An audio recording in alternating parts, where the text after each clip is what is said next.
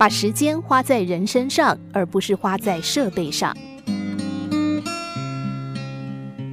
我和爸爸一起在银行待了一个小时，因为他必须要转账。我忍不住就这样问他了：“爸，我们为什么不启动你的网络银行啊？”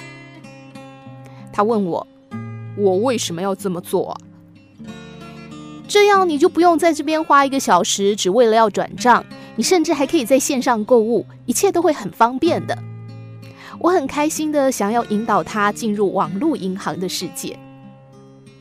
接着他问我：“如果这样做的话，我是不是就不用出门啦？”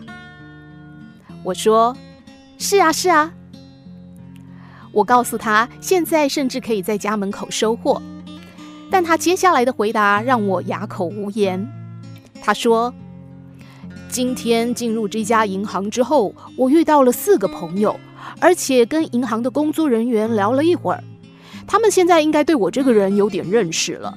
你知道，我经常就一个人，这样的人际交流是我需要的。我喜欢把自己准备好来银行一趟，我有足够的时间，这就是我所渴望跟人实际的接触啊。两年前我生病了。经常去买水果的那家水果行老板专程来看我。父亲坐在我的床边哭了起来。他说：“几天前，当你母亲在早上运动的时候，突然倒了下去。杂货店的人看她倒下去，立刻就开车送她回家，因为他知道我住在哪里呀。”我终于明白，如果一切都可以上网解决，我们会有这种实际跟人的接触吗？为什么我要让一切东西都送到家门口，然后强迫自己只能跟电脑互动呢？我喜欢知道我正在打交道的人是谁，而不仅仅是卖家而已。他创造了人与人的关系，电商平台也能够提供这一切吗？